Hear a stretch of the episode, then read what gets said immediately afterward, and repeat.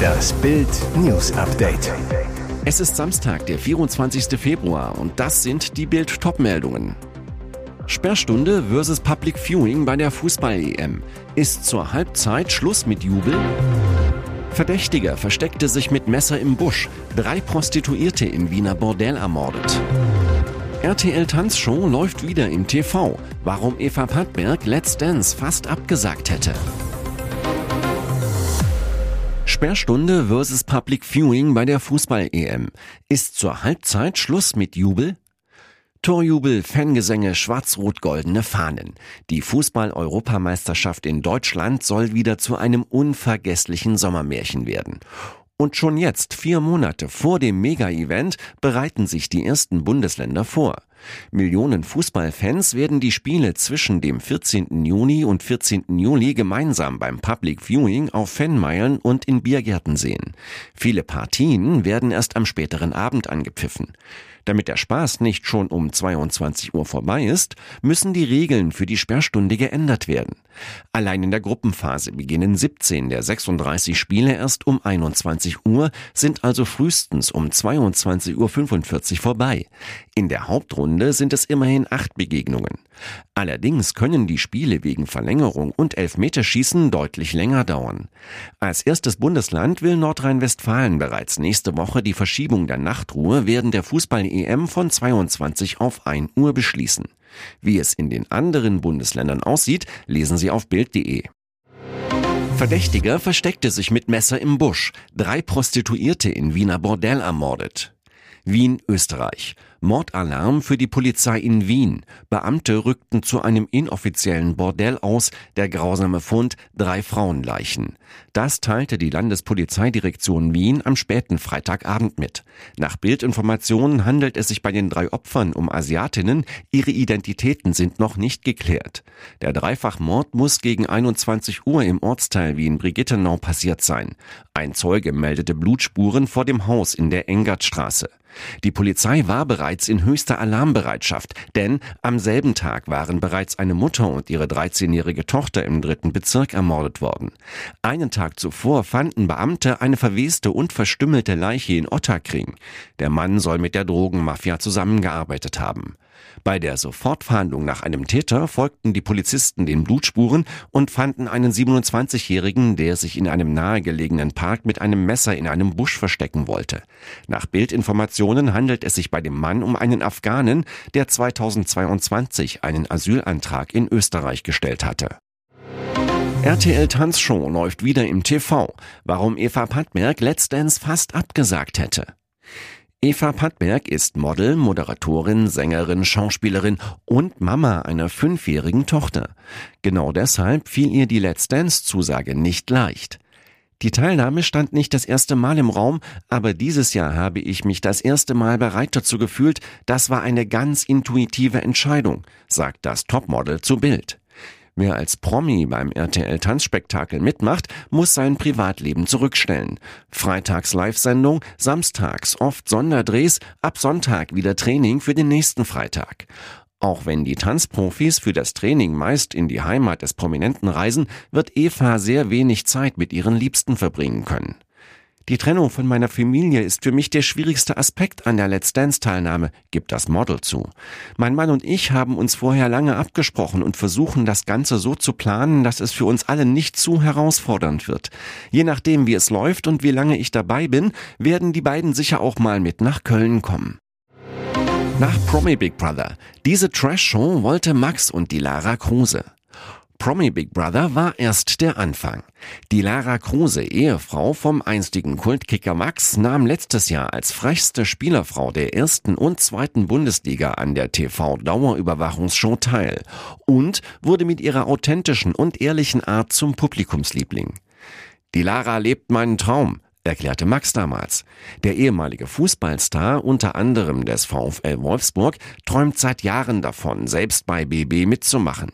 Ich habe immer gesagt, ich will zu Promi BB. Ich kann euch sagen, ich bin auf jeden Fall offen, irgendwann auch mal dabei zu sein. Vielleicht klappt's ja über einen kleinen Umweg. Denn die Trash-Formate reißen sich um die Cruises. Zuletzt hatte die RTL-Sendung das Sommerhaus der Stars angefragt. Das zumindest verrät die Lara auf ihrem Instagram-Kanal mit 96.000 Followern. Die haben natürlich auch angefragt gehabt, aber zurzeit würde ich das nicht machen. Damit ist auch die Teilnahme für Max vorerst gelaufen. Denn teilnehmen dürfen nur Pärchen. Und jetzt weitere wichtige Meldungen des Tages vom Bild Newsdesk. Scholz Ansprache müssen Russland wieder abschrecken. Kampfansage an Putin. Bundeskanzler Olaf Scholz, SPD, hat zum zweiten Jahrestag des russischen Überfalls auf die Ukraine zu einer Rückkehr zur Politik der Abschreckung aufgerufen. Zusammen mit unseren Verbündeten müssen wir so stark sein, dass niemand es wagt, uns anzugreifen, meinte Scholz in einer Videobotschaft am Samstag eine Stärkung der Verteidigungsfähigkeit an. Der Ukraine sicherte der Kanzler weitere deutsche Unterstützung zu. Wir unterstützen die Ukraine bei ihrer Selbstverteidigung und zwar so lange wie nötig, betonte Scholz, ohne näher ins Detail zu gehen. Mit seinem völkerrechtswidrigen Angriffskrieg attackiere Russland nicht nur die Ukraine, sondern zerstört die Friedensordnung in Europa, sagte er weiter. Dazu gehöre der Grundsatz, dass man Grenzen nicht mit Gewalt ändert. Aber auch Deutschland und Europa müssen noch mehr tun, damit wir uns wirksam verteidigen können, betonte der Kanzler. Abschreckung, Verteidigungsbereitschaft, dies seien Worte, die wir in Deutschland so lange nicht gebraucht haben, dass sie fast in Vergessenheit gerieten. Sie stünden jetzt aber wieder für eine ganz wichtige Aufgabe zur Verteidigung von Frieden in Europa. Ohne Sicherheit ist alles andere nichts, ohne Sicherheit keine Freiheit, keine Demokratie und keine Menschenrechte, stellte Scholz klar. Die beste Garantie für diese Sicherheit bleibe die NATO, auf beiden Seiten des Atlantiks. Scholz räumte erneut ein, die Bundeswehr sei über viele Jahre vernachlässigt worden, damit sei jetzt Schluss, verwies er auf die viel zitierte Zeitenwende. Deutschland investiert in diesem Jahr erstmals seit Jahrzehnten zwei Prozent seiner Wirtschaftsleistung in die Verteidigung und dabei wird es auch in den kommenden Jahren und Jahrzehnten bleiben, versicherte der Bundeskanzler. Rohstoffpreise deutlich gestiegen, jetzt droht die Schokoflation. Deutschland ist Schokoland. Was den Konsum angeht, liegt Deutschland nach der Schweiz auf Platz zwei der größten Naschkatzennationen Europas. Den Rekord halten wir in der Produktion von Schokoladenware. Kein anderes europäisches Land stellt so viele dieser Produkte her. 2022 waren es über 800.000 Tonnen. Doch das könnte sich ändern, denn die Kakaopreise steigen massiv an und sind jetzt schon auf einem Allzeithoch. Jetzt droht die Schokoflation. Innerhalb eines eines Jahres ist der begehrte Rohstoff um 150 Prozent teurer geworden. Allein seit Anfang Januar 2024 gab es einen Preisanstieg von 50 Prozent. Der Grund für die Kostenexplosion? Ernteausfälle als Folge des Klimawandels, also ohne gewöhnlich lange andauernde Regenfälle im Wechsel mit zu heißem, trockenem Wetter. Dazu kommen noch Hedgefonds-Spekulationen. Schokolade wird auch teurer, weil neben dem Kakao noch eine weitere Zutat immer mehr kostet, Zucker. Auch hier der Grund Ernteausfälle beim größten Zulieferer Indien aufgrund extremer Trockenperioden. Die Hershey Company, der weltweit größte Schokoladenhersteller, die unter anderem M&M's und KitKat produziert, hat bereits angekündigt, 2024 nicht nur Teile ihrer Belegschaft abzubauen, sondern auch die Schokopreise zu erhöhen. Bei anderen Marken wie Milka oder Rittersport ist mit großer Wahrscheinlichkeit ebenfalls mit Preissteigerungen zu rechnen. Hier ist das Bild News Update. Und das ist heute auch noch hörenswert.